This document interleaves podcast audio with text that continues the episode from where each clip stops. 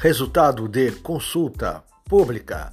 A maioria é contra exigir receita para vacinar crianças, informou o Web Universo Podcast.